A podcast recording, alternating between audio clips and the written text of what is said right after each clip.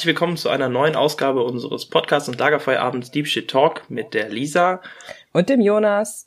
Schön, dass ihr wieder reinhört. Und das heißt, wenn ihr jetzt reinhört, dann ist es Gründonnerstag, nämlich wir wollen die Folge an Gründonnerstag veröffentlichen. Und nach Gründonnerstag kommt Karfreitag und dann kommt Ostersonntag. Und äh, wir haben uns entschieden, dass wir dann jetzt ein kleines Special machen bezüglich des Triduums. Das Triduums ist nämlich Gründonnerstag, Karfreitag und Ostern. Und dass wir zu jedem von diesen drei Tagen euch eine Folge hochladen, auch jeweils an dem Tag um neun Uhr, außer an Karfreitag, da hat nämlich Jonas drauf bestanden, dass wir es erst um 15 Uhr hochladen. ja. Jonas, warum 15 Uhr? Kannst du es bitte kurz erklären? Ja, also vielleicht ist es dem einen oder anderen auch schon aufgefallen, dass an Freitags halt immer um 15 Uhr die Glocken läuten, weil halt Jesus an Karfreitag um 15 Uhr, so sagt man zumindest, gestorben ist. Aber da werden wir natürlich auch näher drauf eingehen in der Folge zu Karfreitag. Genau. Und wir starten jetzt einfach mal mit Grünen Donnerstag, weil heute ist Gründonnerstag. Und ähm, ich hoffe, ihr seid schon gut reingekommen ins Triduum. Ihr hattet schön, eine schöne Palmsonntag, Feier am Wochenende, falls ihr Palmsonntag irgendwie gefeiert habt. Und jetzt geht's los mit Gründonnerstag. Also Jonas, erzähl doch einfach mal, was bedeutet dir denn der Gründonnerstag? Ja, Gründonnerstag ist ähm, für mich finde ich immer so ein ganz besonderer Tag, weil das äh, eine ziemlich eigene Atmosphäre hat, so eine Art äh, Spannungskurve, die dahinter steckt, würde ich das mal nennen. Weil wir am Anfang, wenn man sich das in der Bibel anguckt, was wir so über Gründonnerstag wissen, also Gründonnerstag ist der Tag, an dem Jesus mit seinen Jüngern zusammen Mahl gehalten hat, dass äh, jetzt kommt mit der Aussprache, ist immer eine Diskussion Pes Pesach, Pascha, was auch immer. Das äh, pa Pesach, Pas, Pas, ja, nein, nicht, ist das falsch? ich weiß gerade nicht, ich weiß gerade nicht, worauf du hinaus willst. Das, ja, er hat das Pascha mal mit ihnen gefeiert, gehalten, Ach so, quasi. Ja, Pescha, ja. oder? Pescha, Pascha, so genau, ja, whatever. Ich glaube, alle wissen, was gemeint ist. Ähm, Jedenfalls nicht Pascha. Ja, genau. Ja. Nein, einigen muss auch Pascha, ja. ja ähm, okay. Und ähm, der hat dann mit denen zusammengesessen und hat zusammen mit denen mal gehalten. Eigentlich ist das auch so eine Art, also das war schon eine, so eine Art Feiertag bei denen ähm, im Judentum, das war schon so eine Art Fest, mehr oder weniger. Und dann passiert aber auch etwas durchaus Negatives, weil wir merken auch, wenn wir die Stellen in der Bibel lesen, dass äh, die Stimmung von Jesus nicht ganz so super ist.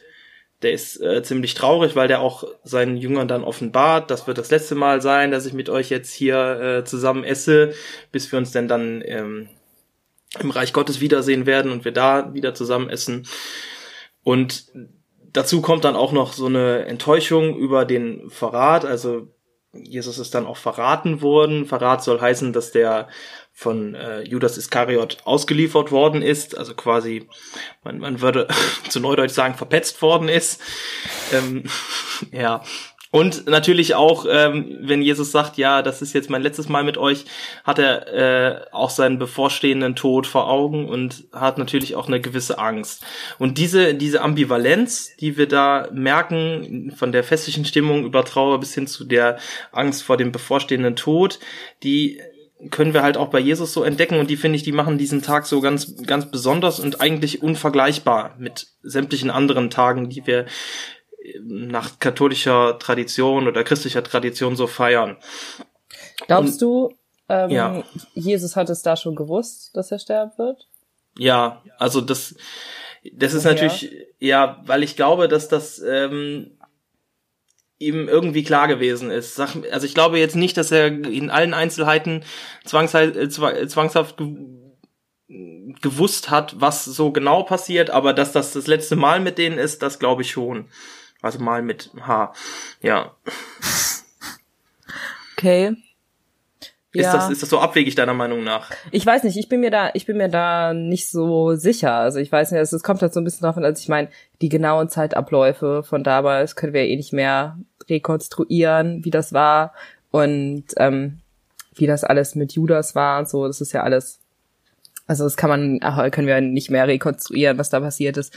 Aber ich würde sagen, es ist also ich bin mir nicht sicher, ob er es da wirklich schon gewusst hat, was, also das, also was passieren wird. Aber es ist, ich kann mir das irgendwie nicht so richtig vorstellen, aber es ist auch jetzt eigentlich nicht so wichtig. Aber ähm, dann fände ich es schon noch mal, also noch mal beeindruckender, wenn ähm, er, also das damals auf jeden Fall schon, also an diesem Pascha, Pascha, Pascha mal schon geahnt hat, dass einer von, von seinen Freunden ähm, ihn verraten wird. Und dass er aber sagt, dass er da wahrscheinlich ja, also ich denke mal jetzt nicht genau weiß, wer das ist, dass er eben ähm, da aber dann trotzdem sagt, ja, ich möchte jetzt trotzdem mit euch zusammen dieses Fest feiern, weil wir eben Freunde sind. Das finde ich dann schon nochmal, ist finde ich nochmal ein ganzes Stück beeindruckender dann. Ja, ich glaube, also wenn, wenn ich den Evangelien glauben kann, zumindest den synoptischen Evangelien, also wenn ich Markus, Matthäus und äh, Lukas glauben kann, dann ist Jesus so äh, enttäuscht oder so ähm, ja so voller Angst auch ein Stück weit, dass ich mir das nicht anders erklären kann, als ja. dass er das tatsächlich äh, hat kommen sehen oder hat kommen hat als einfach geahnt. Und ja, das, das kann ich mir auch vorstellen. Ja. Das finde ich ist auch eine enorm spannende Szene, weil er, nachdem sie dann mal gehalten haben, gehen sie dann in den, äh, ich glaube, sie sind dann im Garten Gethsemane, ähm, wo wir übrigens auch schon zusammen gewesen sind, was ich äh, an dieser Stelle ja. noch erwähnen möchte, in äh, Jerusalem. Und dann geht er raus und dann, dann geht er, nimmt er die Jünger mit und sagt, bleibt hier und äh, wachet mit mir, und dann geht er auch beten. Und in diesen, ähm, in dieser Situation, wo Jesus nach draußen geht, um zu Gott Vater zu beten, da merkt man, glaube ich, auch, zumindest so spiegeln die Evangelien das, eine tiefe Zerrissenheit in ihm. Denn er sagt, ja, dieser, Kel dieser Kelch soll an mir vorübergehen, äh, aber nicht wie ich das will, sondern wie du es willst. Bedeutet für mich, äh, ich habe da ich habe da so enorm große Angst vor, was jetzt passieren will und ich äh, was passieren wird und ich möchte das nicht. Ich will nicht, dass ich äh, sterben muss. Aber nichtsdestotrotz, wenn du das für mich vorhergesehen hast, Gott Vater, dann werde ich das über mich ergehen lassen, so.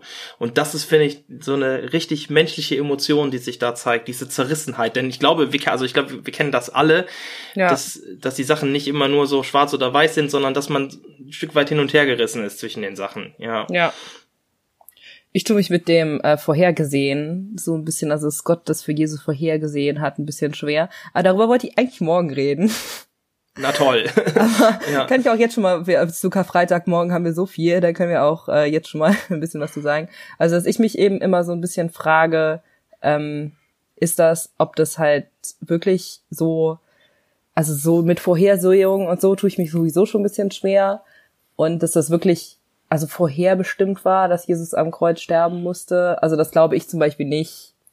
Also und dass er halt verraten werden musste oder so, also dass das hätte so kommen müssen, das glaube ich nicht. Also ich glaube, dass es auch hätte anders kommen können. Aber, aber dem muss ich entgegenhalten. Ja, ich also erstmal würde ich dir absolut zustimmen in dem, was du sagst. Nichtsdestotrotz muss ich aber sagen, der hat, der ist dann da, äh, wenn wir jetzt mal ein bisschen versuchen, das einzuordnen oder so, ist der sicherlich da mindestens zehn Jahre rumgereist und hat dann da so ziemlich alle Leute, die irgendwas zu sagen hatten in dem Reich, gegen sich aufgebracht, weil der zumindest was die äh, religiöse Elite angeht, hat er da äh, Lehren verbreitet, die auf jeden Fall mal überhaupt nicht mit dem klar gingen, was, was die gesagt haben. Der hat denen widersprochen, ja. der hat die aus dem Tempel rausgeschmissen und der hat da ziemlichen Terror gemacht, wenn ich das mal, ja. also das, was so ähm, die Lehren angeht. Und der hat die meiner Meinung nach extrem wütend gemacht und ich glaube, die haben keine andere Wahl mehr gesehen. Sie haben sie nicht mehr gesehen, nicht gehabt, das würde ich nicht sagen, aber sie haben keine andere ja. Wahl mehr gesehen, als den loszuwerden. Und sei es, dass sie den jetzt wegschicken oder so, aber ich glaube, die, die Art und Weise damals war einfach, den dann ähm, anzuklagen und dann ist er halt äh, verurteilt worden. So. Ja, da stimme ich dir ja auch total zu, aber das ist ja was komplett anderes, als zu sagen, Gott hat das so, also als das sagen, dieser Weg hätte so kommen müssen, Gott hat das so vorhergesehen, damit irgendwie wir von den Sünden befreit werden oder sowas. Aber das ist jetzt wirklich eigentlich schon ein Thema für morgen. Ja. Also, Aber ähm, das ja. ist halt nochmal was komplett anderes, oder? Ich, ich glaube, ja, das, das würde ich auch sagen. Das wollte ich auch damit überhaupt nicht ausdrücken, dass der, okay. dass das Gottes Vorhersehung war, dass er so sterben musste. Ja. Ich glaube aber aus seiner Perspektive, der wusste ganz genau, was er da gesagt hat und der wusste ganz genau, dass der einigen Leuten damit ziemlich auf die Füße getreten ist. Ja, und dementsprechend wusste der, dass der früher oder später und jetzt vielleicht wusste der das nicht an dem Abend so genau, wobei ich das tatsächlich glaube, dass ihm das schon so, äh, dass er das gespürt hat, dass es das, der letzte, das letzte Abendmahl so sein könnte mit seinen Jüngern. Ähm, dass da irgendwas jetzt passieren würde, dass er sie jetzt dafür, dass er jetzt dafür die Quittung kriegt für das, was er die Jahre davor gemacht hat. das würde ich, also da würde ich auch total zustimmen. Also das ist so, also ich verstehe das eben als was, was eben die Konsequenz daraus war, dass hier Jesus halt gesagt hat, er lebt so seine Überzeugungen und eben die Liebe zu seinen Freunden und zu allen Menschen eben 100 Prozent. Und ähm, das daraus hervor eben dann, dass die Konsequenz war in diesem Leben, also so wie Jesus sein Leben eben geführt hat. Also genau, ja, ja auf jeden Fall. Das würde ich auch auf jeden Fall sagen. Was ich aber, ähm, was ich aber noch zu, zu dem, zu der Situation mit der Zerrissenheit sagen wollte, ja. ist, ich, ich finde da un, unglaublichen Trost drin, weil ich merke, dass manchmal ähm, in manchen Situationen es mir hilft, wenn ich mir diese Geschichte oder das, wie es passiert ist, das, was wir über Gründonnerstag wissen, das selber nochmal klar mache, wenn ich in so einer Situation der Zerrissenheit bin und mir vor Augen führe, wie hat Jesus gehandelt oder auch zu zeigen, er war auch total unentschlossen, was er tun soll und ähm, wusste es einfach nicht und war total mit, mit sich selbst beschäftigt, hatte auch äh, großes Leid und dann ist natürlich auch die Enttäuschung über die Jünger auch noch da. Also da kommt einfach enorm viel zusammen und sich da vor Augen zu führen, dass es Gottes Sohn, also Gott ist Mensch geworden in Jesus Christus, aber auch wirklich bis bis in die letzte Konsequenz, was Emotionen angeht, an diesem Tag. Daran spüre ich das. Und das, ja. finde ich, macht mir Hoffnung, dass er das in gewisser Weise nachvollziehen kann und mitempfinden kann. Mhm. Ja, das finde ich auch. Wie ist das denn, wie ist das denn für dich? Was, was, was nimmst du aus Gründonnerstag so immer für dich mit? Also, ich kann dir da in ein paar Sachen total zustimmen. Also, ich finde es auch ähm, diese, also das, was ich das Gefühl habe, was ich an Gründonnerstag oft, also mir gut vorstellen kann, diese Gemeinschaft zwischen Jesus und seinen Freunden und Freundinnen. Das ist ja, also ich finde es zum Beispiel auch total schön, dass ähm, in der Gründonnerstag-Liturgie ja bei den Einsetzungsworten immer dieser Satz fällt, ähm, und das ist heute. Ja. Also das finde ich total schön, weil mich das total gut mit reinnimmt in diese ganze Liturgie, die da ja anfängt an Gründonnerstag und dass ich mich da total gut einstimmen kann an, auf das, was so in die nächsten Tage da noch kommt. Und also für mich ist auch immer eine, also ich finde einfach eine interessante Sache, über die ich eigentlich jeden Gründonnerstag immer so ein bisschen nachdenke, ist so die Figur des Judas, auch wenn wir jetzt, also ja, mal davon ausgehen können, dass sie historisch wahrscheinlich nicht gegeben hat, diese genaue Figur, aber dass es eben jemanden gab, so aus den Kreisen von Jesus, der oder auch eine Gruppe von Menschen, die eben, ähm, also wahrscheinlich war das ja so, dass die gerne wollten, dass er eben politisch wird, also dass er so diese Botschaft, die er mitbringt, eben ähm, auch benutzt, um wirklich also politische Macht zu kriegen und dass das Jesus halt nicht wollte, dass daraus heraus so ein Verrat kam. Und das finde ich irgendwie eine ganz faszinierende Figur, weil ich schon glaube, dass das eben jemand war, der auch, also der wirklich zu Jesus Freunden gehört hat. Also der oder die Gruppe von Menschen oder so, die ihn da verraten haben. Und dass so ich mir oft probiere vorzustellen, wie das war, also für diesen Menschen, der da also mit jemandem befreundet war mit Jesus und ich also ich glaube auch wirklich ihm aus Überzeugung gefolgt ist und dann aber gern aber gerne irgendwie was anderes erwartet hat und dann aus Frust darüber oder was auch immer das war, sich dann entschieden hat, ihn zu verraten. Das finde ich irgendwie, also das finde ich, das zeigt mir mal wieder, das zeigt mir wieder, dass so in diesem ganzen Leben von Jesus eigentlich, also auch wenn wir ja über das ganze Leben von Jesus gar nicht so viel wissen, also wir wissen ja wirklich nur über ein paar Jahre was, also das aber über das, was wir wissen von diesem Leben von Jesus, so viel aus allem drinsteckt, was so in, also in menschlichen Beziehungen passiert also, dass Menschen wütend sind und dann irgendwas machen, was sie vielleicht auch hinterher wieder bereuen. Also, dass das ja, also so wie wir Erzählungen kriegen über Judas, ist es ja so, dass er es hinterher total bereut. Und so, und das finde ich halt total interessant, dass da so viel drinsteckt immer in diesen ganzen Geschichten. Das, das finde ich spannend. Das wusste ich gar nicht, dass das so, ähm, dass man die Figur auch so wahrnimmt, dass der da äh, durchaus äh, eine gewisse Erwartungshaltung hatte, die der Jesus dann quasi nicht gerecht geworden ist und der deswegen aus Enttäuschung das gemacht hat, dass man das so interpretieren kann. Also das steht ja wortwörtlich ja. nicht so da, aber dass das eine ja. gültige Interpretation ist, das finde ich spannend. Ja. Nichtsdestotrotz glaube ich. Zum Beispiel auch ja. die Interpretation, die, also nicht genau diese, die ich da jetzt gesagt habe, aber das ist ähm, eine interessante Interpretation, die in dem, ich weiß nicht, ob du den Film gesehen hast, der Maria von Magdala, der Film. Mm -mm. Das ist äh, ein Film über Maria Maria Magdalena, also Maria von Magdala, so also auf sie konzentriert, aber da geht's natürlich dann auch um Jesus und den Jüngerkreis und so. Und dass eben da auch Judas so eine Rolle, also nochmal ein bisschen eine andere Interpretation zukommt, aber auch eine sehr interessante. Also ich kann den Film sehr, sehr empfehlen. Wer sich so für das Leben von Jesus interessiert, finde ich, also es sind natürlich alles Interpretationen, aber sehr schöne Interpretationen, finde ich. Ja, ich glaube aber auch, dass äh, ganz ungeachtet der Interpretation, also ob der jetzt diese politische Überzeugung hatte oder wollte, dass Jesus so politisch wird, ich glaube, das, was die Figur trotzdem so spannend macht, ist, dass den jeder irgendwie in seinem Leben mal erlebt hat oder erlebt. Also dass ja. es Leute gibt, die einen selber enttäuschen, die einen verraten, mit denen man eigentlich dachte, gut klarzukommen. Und das finde ich, das macht dieses Leben von Jesus so auch in auch an diesem Tag, auch in dieser Situation so greifbar für uns, wenn wir uns ja. das so vor Augen führen. Finde ich auch. Ja, ich finde aber auch ähm, an Gründonnerstag immer wieder spannend, dass da der Beginn, der Grundstein von etwas gelegt worden ist. Er trägt uns ja auf, dieses Mal zu halten. Also Jesus sagt ja, halte dieses ja. Mal in Erinnerung an mich.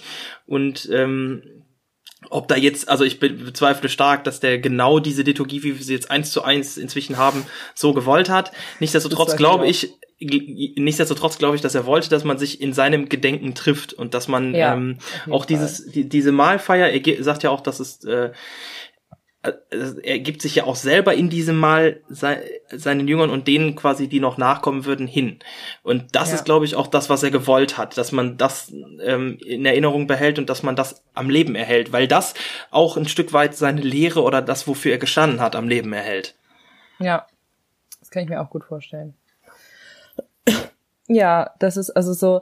Gleichzeitig habe ich aber auch manchmal so ein paar Sachen, wo ich mich ein bisschen, also so ein bisschen schwer tue, auch mit Gründonnerstag, aber gar nicht so mit der Geschichte aus der Bibel oder ähm, so, also dem, die Sachen, über die wir jetzt bis heute, bisher, bisher so geredet haben, sondern so, was daraus in der äh, Tradition manchmal entstanden ist. Also das ist ja zum Beispiel ähm, offiziell kirchlich noch bis vor zwei Jahren nicht eigentlich nicht erlaubt war, Frauen die Füße zu waschen. Krass. In, ähm, in der Gründonnerstag-Liturgie, das habe ich jetzt nochmal nachgeguckt. Seit 2016 ist es offiziell erlaubt. Das wurde vorher natürlich, also wurde vorher auch schon gemacht, aber ganz offiziell erlaubt war es nicht. War es eigentlich nicht. Krass. Und ähm, da ist mir auch so ein bisschen ein Satz im Gedächtnis geblieben, der mal ein Prof gesagt hat von mir, also ich studiere Theologie in einer Vorlesung, der gesagt hat, wenn Sie Frauen an Gründonnerstag die Füße waschen, dann müssen sie auch zum Priester weihen. Und das können wir natürlich nicht machen. Und ähm, super, das, super Argumentation, ja. Ja, super Argumentation, genau. Und das ist ähm, mir da auch so mal ein bisschen, also da habe ich so ein bisschen manchmal auch so ein ungutes Gefühl mit, wenn ich ähm, an Gründonnerstag halt so die Liturgie verfolge. Aber immerhin dürfen, dürfen ja inzwischen der Frauen die Füße gewaschen werden. Das ist ja schon also, mal was. Das, also das finde ich schon ziemlich krass, das wusste ich gar nicht. Ja. Aber die, also das, das finde ich ist auch irgendwie, diese Argumentation erschließt sich mir überhaupt nicht. Ich finde nämlich, dass, das, jetzt haben wir bisher, oder jetzt habe ich bisher fast nur über diese synoptischen Evangelien geredet, also über Markus, Matthäus und Lukas. Und Johannes hat eine ganz andere Sichtweise. Das finde ich auch allgemein, Bibel ist wieder ein eigenes Thema, aber äh, so spannend, weil wir ja vier Sichtweisen auf diesen Abend haben, der bei allen beschrieben worden ist. Und der legt einfach einen komplett anderen Schwerpunkt. Da geht es denn gar nicht so krass um das, um das Mahl, was die, dieses Abendmahl, was sie gemeinsam halten, sondern um diese Fußwaschung. Und dass ja. Jesus seinen Jüngern diesen Auftrag gibt, das gefälligst genauso zu tun. Also wenn, wenn er schon, ihm ist klar, dass er eine, eine besondere Position hat als ähm, Menschensohn oder als Sohn Gottes so, ähm, wenn er seinen Jüngern die Füße wäscht, wie müssten sie dann nicht auch ähm, den anderen Menschen im übertragenen Sinne die Füße waschen, weil ich glaube, das geht weiter als nur diese, diesen Reinigungsaspekt, sondern es geht mir da um einen Auftrag des, äh, der, ja, der Auftrag der seinen Jüngern, dass sie einander dienen sollen. Ja, auf jeden Fall. Also das, also ich würde es äh, auch so sehen, aber ich glaube, dieses, was da dahinter steckt, das, was da der Prof zu mir gesagt hat und auch dieses, dass ähm, eben vor bis vor ein paar Jahren Frauen auch noch nicht, die eigentlich nicht die Füße gewaschen werden sollten, dass da eben dahinter steckt dieses, ähm, das war eben das letzte Abendmahl. Und ähm, Gründonnerstag ist ja eben, weil es so als Grundstein der Eucharistie gilt, eben ja auch so als gilt auch als so als Priestertag, also eben als Einsetzung des Priestertums. Und ähm, das eben da dann mit zusammenhängt, Jesus wäscht eben da den Zwölf die Füße und dass eben das auch schon dazu hängt, also dass das eben auch schon zusammenhängt mit ihr soll Priester sein.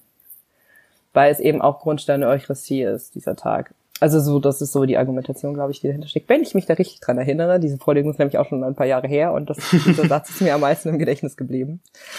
Ja, äh, ich finde das, ja. ich finde das ein bisschen schade, weil wenn sowas dann davon äh, haften bleibt bei den Leuten, wenn, ich glaube, dass die Botschaft, die da drin steckt, die auch äh, der Evangelist Johannes uns damit geben möchte, viel weiter geht als das. Dass das ja, nicht nur eine. Also gerade nicht glaubt da. inzwischen ja Franzis, also hat glaubt ja scheinbar unser unser Papst auch, sonst hätte er es ja nicht für 2016 Ja, glaube ich. Ja. Deswegen äh, ist das ja zum Glück eine Interpretation, die die Kirche heute nicht mehr ganz so teilt. Ähm, genau. Also ich würde, ich, also ich finde, dass diesen äh, Füßewasch-Aspekt eigentlich auch total schön, auch wenn ich weiß nicht, hast du es dir schon mal machen lassen in der nee, Messe? Nein. Weil es ist, also es ist ja so, also so, so in meinen jüngeren Jahren, in meiner so kleinen äh, Messdiener-Karriere, da fragt ja der Priester eigentlich immer, kann ich euch die Füße waschen, so. Also ich weiß nicht, ob du es auch schon mal erlebt hast, aber ich hab, wollte es eigentlich immer lieber nicht. Und ich habe auch schon so ähm, Gottesdienste erlebt, in denen sich gegenseitig die Füße gewaschen worden ist. Also auch nicht der Priester die Füße gewaschen hat, was bestimmt theologisch auch irgendein Problem ist, aber egal, da wollen wir jetzt nicht vorbeigehen. ähm, und das ist, finde ich, eigentlich finde ich das sehr schön, diese Geste, dieses, ähm, wir waschen uns jetzt hier gegenseitig die Füße.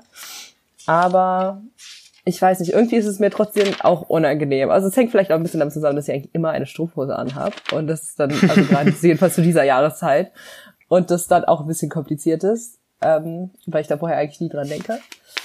Aber ja. das auch, wenn ich vorher dran denken würde, ich glaube, es mir ein bisschen unangenehmer ist. Und ich höre dich gerade irgendwie blättern, guckst du nochmal irgendwas nach in der Bibel? Ja, es geht mir, ja, sorry, ich wusste gar nicht, dass man das dann so hört. Ja, ich, ähm, äh, ich finde das, ich finde das so spannend, diese, ähm, also die Sache mit der mit der Fußwaschung, weil da für mich eine enorme Verantwortung daraus erwächst, wenn ich die ernst nehme, weil das ja. eine, eine, eine direkt ein direkter Auftrag ist. Klar ist auch in dem Abendmahl der direkte Auftrag drin, tut das zu meinem tut dies zu meinem Gedächtnis, so, aber auch äh, ich habe euch ein Beispiel gegeben, damit ihr so handelt, wie ich an euch gehandelt habe. Und ja. das ist das ist eine ganz klare Ansage, ähm, aufeinander zu achten und einander wertzuschätzen und ähm, sich unter den anderen zu ordnen, ja, sich unterzuordnen, ja. auch wenn man weiß, dass man eigentlich meinetwegen deswegen, also jetzt in Persona, in Person von Jesus, äh, eigentlich Gottes Sohn ist und sich diesen äh, seinen Jüngern dann unterordnet. Also das finde ich, daran sollte man sich viel häufiger als nur an Gründonnerstag ein Beispiel nehmen und ähm, ist auch irgendwie in, ähm, eine interessante Interpretation, also ich finde auch die richtige Interpretation von Autorität, oder? Also und auch von ja. Leitung und so, dass eben Jesus sagt, klar, also er ist ja den, um den ist, also um den sich die anderen auch zentrieren, so, also auch wenn ich glaube, dass das alles Freundinnen und Freundinnen waren, aber ja. dass es schon eher, eher das Zentrum ist und ja auch das so schon geleitet hat, dass er eben sagt, ich als der, wenn ich jetzt hier eigentlich für die Führung übernehme, ich, aber ich wasche jetzt euch die Füße. Also das ist so Leitung und Führung total schön, wirklich als, also als Dienst dargestellt, so, also dass ich hier euch leite und euer Zentrum bin, das ist für mich aber, dass ich euch, also euch, also dass ich, dass das Dienst ist für mich, also dass ich was ja. für euch tue, dass das mein Ziel ist, dass ich etwas für euch tue nicht, dass ihr etwas für mich tut. Also es ist ja auch der, dieser wirklich ganz schöne Satz aus der Bibel, wo ich find, finde, irgendwie, der Gottessohn ist gekommen, um zu dienen und nicht, um sich bedienen zu lassen. Ja. Und das ist ja auch ein Satz, ist der in, ähm, ich glaube, Evangelium Gaudium, aber ich muss jetzt, will jetzt nicht das, also es kann auch sein, dass das Dokument ja. ist, aber ich glaube, in Evangelium Gaudium drin ist, wo ähm, eben auch der Satz ist, die Kirche ist da, um zu dienen und nicht um sich bedienen zu lassen äh, oder um zu dienen und nicht um zu richten oder irgendwie so. Also jedenfalls, dass dieser Satz aufgegriffen wird in der Kirchen, in, also in der Kirchenkonstitution. Das finde ich wirklich schön auch. Das was, wo wir uns, also wo, was, was wirklich, wie du gesagt hast, so ein Auftrag, glaube ich, auch an uns ist, dass wir uns daran erinnern, dass es eben wirklich Dienst ist, was wir tun. Ja. Und auch wenn man mal Leitung übernimmt oder Führung übernimmt in irgendeiner Position, ob in der Kirche oder außerhalb der Kirche, das eben klar, ne, dann, dann hat man mehr Verantwortung, aber dass es eben trotzdem Dienst sein soll. Ja. Das finde ich auch was total Schönes, was da auch so hervorgeht. Ich habe noch eine Sache, auf die ich noch ja, eingehen bitte. wollte. Ähm, du hast auch eben gefragt, ob ich das schon mal gemacht habe mit der Fußwaschung oder das gemacht bekommen habe. Das liegt, äh, dass ich das noch nie gemacht bekommen habe, liegt daran, dass ich halt seit äh, Jahrzehnten quasi fast immer an Gründonnerstag, also bis zu meinem 16., 17. Lebensjahr immer mit meiner Familie in Österreich gewesen bin und wir ja. äh, da quasi auch gar nicht im Gottesdienst gewesen sind. Das habe ich auch äh, vorher dann natürlich nicht vermisst, weil ich es nicht kannte. Dann bin ich aber irgendwann mal äh, dann danach, als ich äh, schon was älter war, dann auch selber zu dem Gottesdienst gegangen und habe mal die Nacht des Wachens kennengelernt. Das Nacht des mhm. Wachens, das kommt daher, äh, also das ist die Zeit nach dem Gründonnerstag bis zum Karfreitag eigentlich im Prinzip und das ist die in der Bibel geht halt äh, steht ja geschrieben, dass Jesus nach draußen geht und mit seinen zu seinen Jüngern sagt, ja bleibt hier und wachet mit mir und dann geht er beten und kommt zurück und dann sind die eingepennt und dann äh, beschwert er sich und dann macht er das gleiche nochmal. Das wiederholt sich dann ein paar Mal, weil heilige Zahl drei passiert das auch noch dreimal. Ähm, aber das finde ich eine super spannende Sache, weil das habe ich dann auch, als ich älter war, dann schon mal mitgemacht und das fand ich äh, wirklich eine spannende Erfahrung. Das kann man ja auf unterschiedliche Art und Weise begehen, so eine Nacht des Wachens, aber sich einfach ein Stück weit zu disziplinieren und zu sagen, ähm, ich verbringe diese Zeit, also die, das ist ja, wie ich das schon am Anfang angesprochen habe, eine gewisse Spannung, die da in der Luft liegt. Und ich gehe nicht einfach schlafen, ich ähm, blende das nicht einfach aus, sondern ich ertrage das jetzt, diese Spannung, wohl wissentlich, was dann morgen passiert. Und ähm, ich äh, lass das nicht einfach über mich ergehen, sondern ich setze mich damit auseinander. Und da gibt's auch, also bei uns gab's dann auch schon mal vielfältige Angebote, was man dann in der Nacht des Wachens machen konnte. Ich weiß nicht, wie das bei dir ist. Ich habe es auch schon ein paar Mal gemacht, ja, in äh, Kafanaum. Also in dieser Jugendkirche, also Jugendkirche und für junge Erwachsene in Aachen, aus der, also für mit der Jonas und ich schon mal diese Ferienfahrten gemacht haben. Und ja, da habe ich das auch, also da habe ich das auch schon also auf jeden Fall einmal komplett mitgemacht und vielleicht auch mehr als einmal komplett, das weiß ich gerade nicht mehr ganz genau. Aber ich fand das auch immer sehr schön, ja. Also ich habe das immer als was total Schönes empfunden, was eben, also für mich wirklich so, also so den Weg auf Ostern eröffnet. Ja, auf jeden also Fall. Also auch wenn das natürlich eigentlich Palmsonntag ist, aber gut. Ja. Ja. Kann ich trotzdem nachvollziehen, dass es, ja. ja, also ich fand es immer sehr schön. Das stimmt. Das ist eine schöne Erfahrung. Und wenn ihr das noch nie gemacht haben solltet, an dieser Stelle äh, vielleicht eine kleine Werbung, sich dafür mal zu informieren, wo gibt's so eine ja. Nacht des Wachens oder so, wo kann ich das mitmachen und ähm, einfach sich mal daran zu wagen, auch wenn man nicht so vertraut mit der Liturgie, ist völlig egal, Nacht des Wachens geht immer klar. Also das ist ja auch nichts, nichts Liturgisches oder so. Da gibt's sicherlich auch liturgische, spirituelle Angebote, aber auch vielleicht manchmal was Karitatives, ich weiß es nicht. Äh, kann ja, ich nur empfehlen. auf unterschiedlichen, in unterschiedlichen Formen. Ja. Ja, kann ich auch nur empfehlen. So, ich glaube, dann reicht es jetzt für den Gründonnerstag auch mal wieder. Ja. Und wir hören uns ja schon morgen wieder. Wir hören uns ja schon morgen wieder, genau. Dieser Podcast ist immer noch Teil des Ruhr Jetzt Netzwerkes. Und falls ihr es äh, gemerkt habt, sind wir jetzt tatsächlich auf Spotify und auch auf iTunes. Diese neue Folge ist da dann jetzt schon erschienen und die letzten beiden auch. Und wir laden jetzt auch nach und nach die alten Folgen hoch. Wir bearbeiten die dann noch ein bisschen nach und so, deswegen kommen die jetzt nicht alle auf einmal, aber nach und nach laden wir die auch hoch und die neuen Folgen erscheinen da jetzt immer. Außerdem gibt's die Folgen auch weiterhin auf YouTube und auf der Website www.deepshittalk.de. Genau, und wir sind auf jeden Fall für alle euer, für alle euer Feedback sehr dankbar. Wir kriegen äh, Rückmeldungen und wir sind immer happy darüber, wenn es Leute gibt, ja. die sich unseren Podcast anhören. das immer. macht uns, genau, das macht uns sehr glücklich und freuen uns natürlich aber auch über Kritik, wenn ihr sagt, boah, das war mega langweilig, die Folge ja, mit der bitte. Musik oder so. Bitte macht mal jetzt was anderes, keine Ahnung. Lasst es ja. uns einfach wissen. Genau.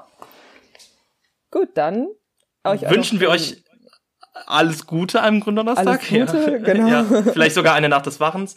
Genau, dann gutes Durchhaltevermögen. Und wir hören uns morgen. Genau, bis morgen. Tschüss. Tschüss.